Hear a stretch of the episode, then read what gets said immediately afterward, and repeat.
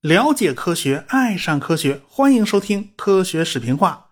呃，咱们这回啊要开个新的系列啦。最近不是有个比较热点的新闻嘛，就是咱们第一艘八万吨级的常规动力航空母舰福建号成功下水了。我作为一个军迷啊，那当然是非常开心的。早也盼，晚也盼，终于盼到了纯平甲板带电磁弹射器的大型航空母舰。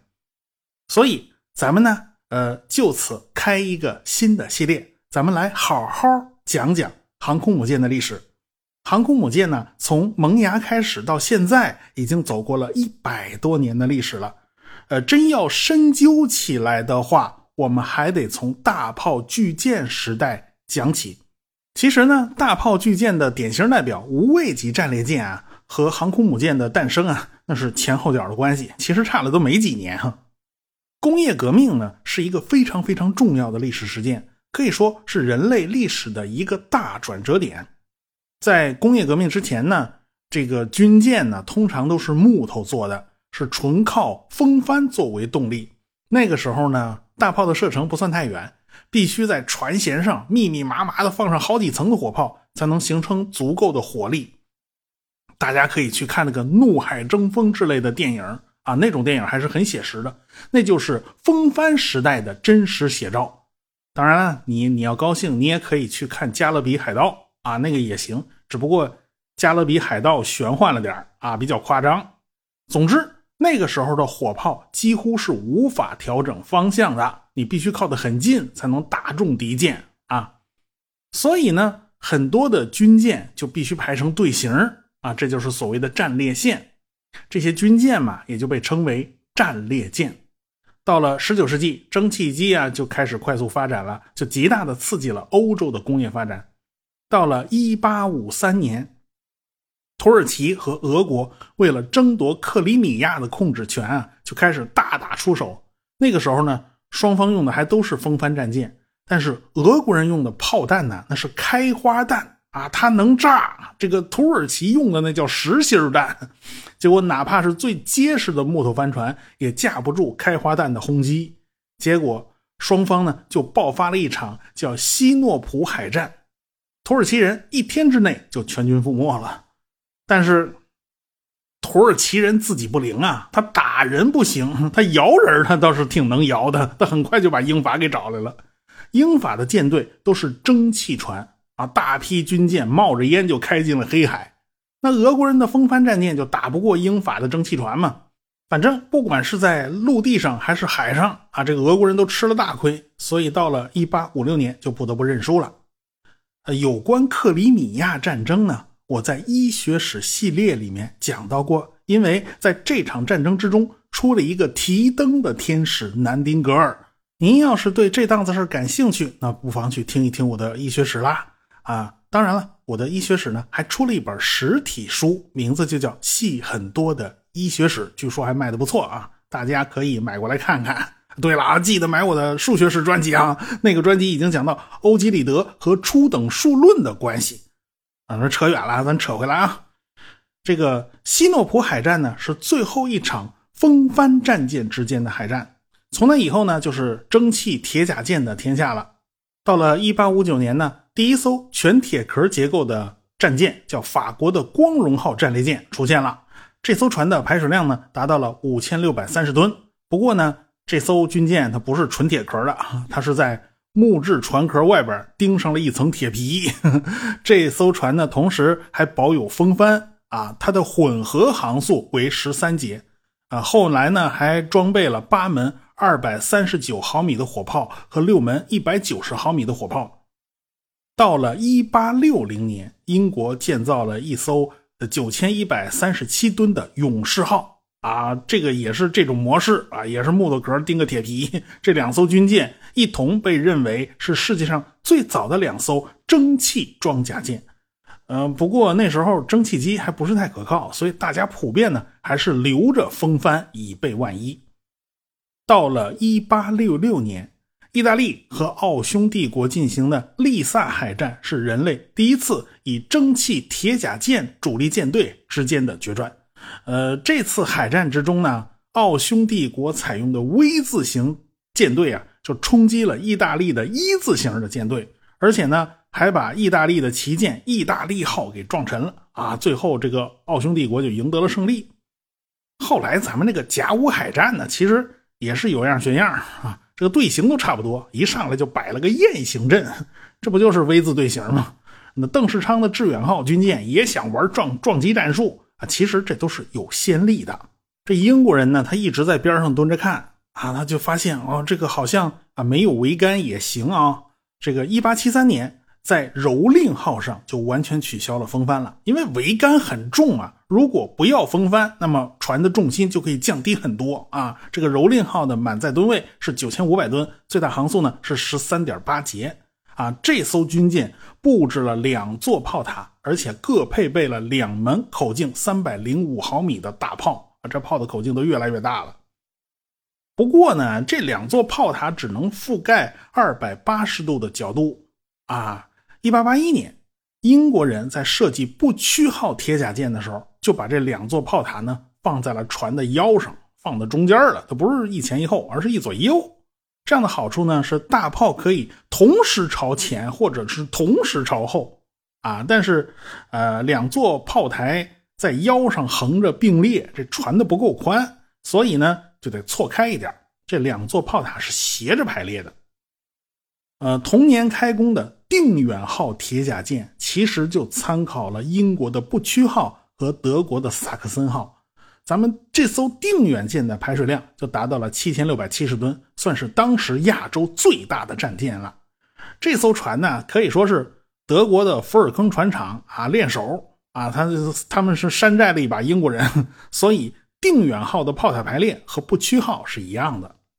我最开始看到这艘船的设计的时候，那怎么看怎么别扭，因为我们都习惯啊炮塔一前一后。布置在船的中轴线上，你怎么来一歪把子呀？怎实在是看不顺眼。但是当时的流行设计就是这样。定远号和后来的镇远号的设计都是一样的，船上那三百零五毫米的大炮的确是让当时的日本人非常头疼啊，因为当时的日本军舰是经受不住这种重炮的轰击的，而且日本人的舰炮当时也对付不了定远和镇远两艘军舰的装甲。但是，这个定远和镇远这两艘船恰好就遇上了海军剧烈变革的时代。这两艘船呢，虽然大炮威力强大，但是无奈它射速太慢了，你隔好久才能咚开一炮。定远舰三百零五毫米的炮发射非常麻烦，需要用人力把炮弹从那个仓库里边调送到炮塔。先把那炮弹塞进炮膛，然后根据目标的远近选择发射药包。这个发射药包呢，就是一布口袋，里边装着发射药，然后把这布口袋塞进炮膛，然后就可以激发开炮了。咚的一声巨响，这炮弹算是打出去了。结果啥也没打着，赶紧换下一发炮弹。但是这一顿折腾，这五分钟可就没了啊！所以靠几门大口径主炮，它是远远不够用的。当时呢，最有效的策略就是主炮加速射炮的组合。这种模式的好处呢，就是可以快速不间断的向敌人倾泻炮弹。那速射炮肯定不会太大嘛，炮弹威力也不如主炮。尽管速射炮未必就能一炮致命，起码也得让对手睁不开眼、抬不起头。总之是不能给对方留出足够的时间控击。从物理学上讲啊。这战争实际上就是在规定时间内把足够多的能量准确的扔到对方头上。那到底是五分钟开大炮开一炮能量大呢，还是乒乒乓乓没完没了的速射炮倾泻的炮弹总能量更多呢？那可未必就是小炮吃亏哟。啊，一般都是大炮小炮相结合，这样是最爽的。英国人在1889年建造的军权号战列舰呢，就是典型代表了。这类军舰在历史上被称为前无畏舰。这艘船的特点呢，就是干舷比较高，这样海浪呢就不太容易打到甲板上，而且蒸汽机马力也大，在满载排水量1.4万吨的情况下，它依然可以跑到17节的速度。这艘船的前后呢，各有一座双联装的343毫米的炮塔。啊，两侧布置了十门一百五十二毫米的速射炮，六门四十七毫米的速射炮，还有六门五十七毫米的速射炮。而且呢，这艘船的装甲也很厚，中部达到了四百五十七毫米啊，这这足有一尺半的厚度了。所以啊，这艘船呢，也就体现了当时的特点：这个军舰不但更大，装甲更坚固，而且射速快，航速也快。这种理念呢，马上就被其他国家接受了。日本在一八九二年从英国采购的吉野号，就是汲取了这种理念，装备了四门一百五十二毫米的主炮，八门一百二十毫米的速射炮，二十二门四十七毫米的速射炮，航速在二十二节以上，机动性非常好。所以呢，这个北洋水师的军舰巧不巧就恰好卡在了技术升级的分界线上。刚买回来没有多少年，这船就已经彻底落后了，而且还有代差，而且还居然凑不出银子去升级改造，就连炮弹都配不足，所以甲午海战的时候就各种掉链子。但不管怎么说吧，甲午惨败，定远被击沉，镇远呢被日本人拉走了，就此清朝刚刚诞生没有多久的海军力量就惨遭毁灭性打击。从此就一蹶不振了，这一衰落就是一百多年的时间呢。当中国再次拥有超过七千吨的主力战舰的时候，已经是二零零零年前后了。而从俄罗斯引进了四艘现代级，那想想就感慨啊啊，是吧？这个这么多年过去了，这个这还是从国外买的，一直到二零一四年，零五二 D 型驱逐舰正式入列。我国才拥有了国产的超过七千吨排水量的军舰，这个时候距离甲午海战已经是一百二十年了。不过呢，最近十年，咱们是下饺子一样的连造了两百六十多条军舰，这个数量实在是太吓人了。其中包括万吨大驱，包括两栖攻击舰，包括航空母舰，这算是把前面一百二十年的所有遗憾全都给补回来了。咱一不留神又扯远了，咱们还是扯回来啊。这甲午海战算是蒸汽铁甲舰之间的一场非常重要的战争，大家也都在从这场战争之中吸取各种经验教训，为日后军舰的设计研发获得宝贵的经验。这英国人又在军权级铁甲舰的基础之上，开发了满载排水量1.6万吨的威严级战列舰。那日本人从清朝那儿捞了两亿两银子作为战争赔款，这一下日本人发了呀，他兜里有钱了。他们把资金放在了自己的造船工业上，同时呢，他们也有钱向英国人订购最新的战舰。一八九六年，日本就从英国购买了四艘新战舰，都是威严级的升级版，叫做福岛级。每艘船都拥有四门三百零五毫米的主炮。十四门一百五十二毫米的速射炮，二十门七十六毫米的速射炮，八门四十七毫米的速射炮。每艘军舰还配备了四座鱼雷发射器，可以发射直径四百五十七毫米的鱼雷。而且呢，他们当时用的是碳化钢啊作为装甲。这个碳化钢的出现，就让装甲防护大大增强了。那二百毫米的碳化钢装甲就可以实现。比铁甲舰四百毫米厚的装甲还强的防护能力，这样的话呢，装甲就可以做薄一点、轻一点，这样在发动机功率不变的情况下，就可以跑得更快。所以这艘船仅靠两台蒸汽机就能以十八节的高速航行。到了这个时候，日本人的假想敌已经不是大清朝了啊，已经转向俄罗斯了。这三利号是一九零二年服役的，是这四艘福岛级战列舰的最后一艘。这艘船就成了联合舰队指挥官东乡平八郎大将的旗舰。十年前还让日本人望而生畏的镇远号铁甲舰，不是被日本人给拉回去了吗？此时就派不上什么大用场了。七千六百吨级的大小已经是完全不入日本人的法眼。当时战列舰发展的就是这么快，每过十年就上一个台阶就会拉开一个代差。到了一九零五年，日俄战争爆发。在对马海战之中啊，东乡平八郎是以逸待劳，把远道而来的俄国人打得全军覆没。这一下，日本人就成了东亚地区的扛把子了。这一下就引起了美国人的警觉。当时呢，美国人刚刚打赢了美西战争，拿到了菲律宾呐、关岛啦，以及什么波多黎各呀，所以这个美国人的手实际上已经伸到了亚太地区了。你再往前伸，就碰到日本列岛了。所以他们和日本人的利益实际上是有冲突的。他们也不希望日本太过强大，所以呢，老罗斯福总统就出面调停了日本和俄国的这场战争。日本人为了打这场战争吧，在欧洲借了一屁股的债，他们就打算着像甲午战争一样，打赢了就可以获得巨额的赔款，把这大窟窿给它填上。哪知道啊，这个俄国人跟大清朝的不一样，这俄国人是铁公鸡，打死都一毛不拔。你有本事你再打呀！这个日本人当时也已经是油尽灯枯，他们也撑不下去了，就不能再打，那干脆见好就收了。于是呢，双方就签订了合约。日本人虽然没捞到钱，但是获得了在中国东北的利益，他们也不算亏本啊。当时呢，美国的俄亥俄号战列舰刚好停在日本东京湾。既然战争结束了，这个日本天皇就举办一个庆祝酒会啊，我们胜利了，然后就邀请美国战舰上的军官出席。但是这些军官呢就没什么兴趣，他们就派了六个年轻的见习军官去参加应酬。这六个人吧，他他去晚了，这酒会都快结束了，他们才到。其中一个年轻人一看，哟，日本那个东乡平八郎就在前面呢啊！他们几个人一合计，就炸着胆子过去敬了一杯酒。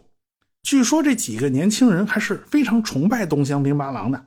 日本人等等级森严呢，你下级军官往元帅那儿凑，这不合适是吧？那一般人也没这个胆子。但是美国人不管这一切啊，他们是不管不管不顾的就冲过来了。但是东乡平八郎倒是挺和蔼，他倒不见外，还用英语跟他们聊了半天，最后还一一碰杯。这几个年轻人就兴奋的不行嘛。领头的这个年轻人啊，他是个见习军官。叫威廉·切斯特·尼米兹。日后东乡去世的时候，他刚好指挥一支舰队在日本访问，顺便也就去参加了东乡的葬礼。当然了，呃，当时日本和美国还友好着呢，谁也想不到未来就是这个人，他葬送了整个日本帝国的海军。当然，这是后话了。就在一九零七年啊，这个西奥多·罗斯福总统派遣康涅狄格号战列舰为旗舰，包括十六艘主力战舰啊，就组成了一艘庞大的舰队，进行了一次环球航行。这次主要就是为了在全世界面前展示一下自己的实力啊。这个当时美国工业实力已经是世界第一了啊，咱顺便呢就吓唬吓唬日本人。当然了。呃，美国人为了展示自己爱好和平，就把这个军舰全都漆成了白色，所以也叫大白舰队。除了十六艘主力战舰，还包括大量辅助船只了，所以这支舰队就浩浩荡荡就开出来了。其实就是向世界宣告啊，美国已经建立了世界上第二大海军力量。当然，这一下呢就引起了英国人的警觉。英国人对付一个德国还忙不过来呢，你怎么这美国你又从屁股后头冒出来了？好在呢，那个时候英国的海军力量还是很强的，是依然独步天下啊！美国的舰队虽然威武气派，但是已经过时了。就在1906年，无畏号战列舰下水了，宣告了无畏舰时代的开启。这艘战舰一诞生，就意味着其他所有的军舰全部都过时了。这艘军舰排水量达到了2.1万吨，航速达到了21节。拥有五座双联装三百零五毫米的主炮炮塔，所有主炮规格统一，所有的副炮也都全都统一了规格了。所以，以无畏号为代表的战列舰的火力和机动性，以及装甲防护能力，都有了质的飞跃。从此，世界就进入了无畏舰的时代。英国人想用这种划时代的战舰保持自己海上的霸主地位，但是呢？这个适得其反，这反而激起其他国家拼命追赶的决心呢。你不论是什么德国啦、法国啦，还有美国啦，还有其他强国，大家都憋着一股劲儿呢。结果就在全世界范围内掀起造舰狂潮，到最后，全世界无畏舰加起来一共一百五十多条，弄得无畏舰都开始内卷了。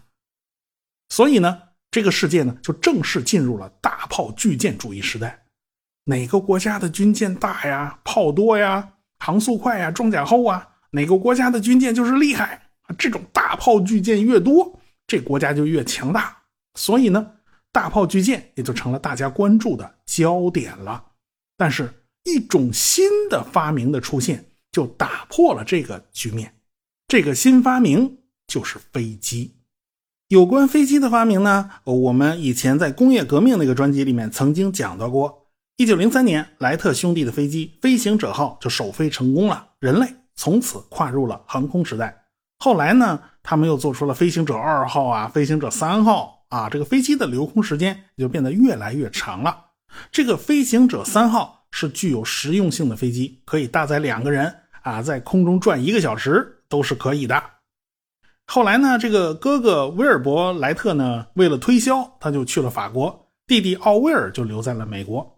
在一九零八年的八月份，这个威尔伯在呃法国的一个赛马场做了个展示。虽然第一次飞离地面呢只有一分多钟，但是威尔伯还是在法国人面前展示出了非常高超的操控技巧。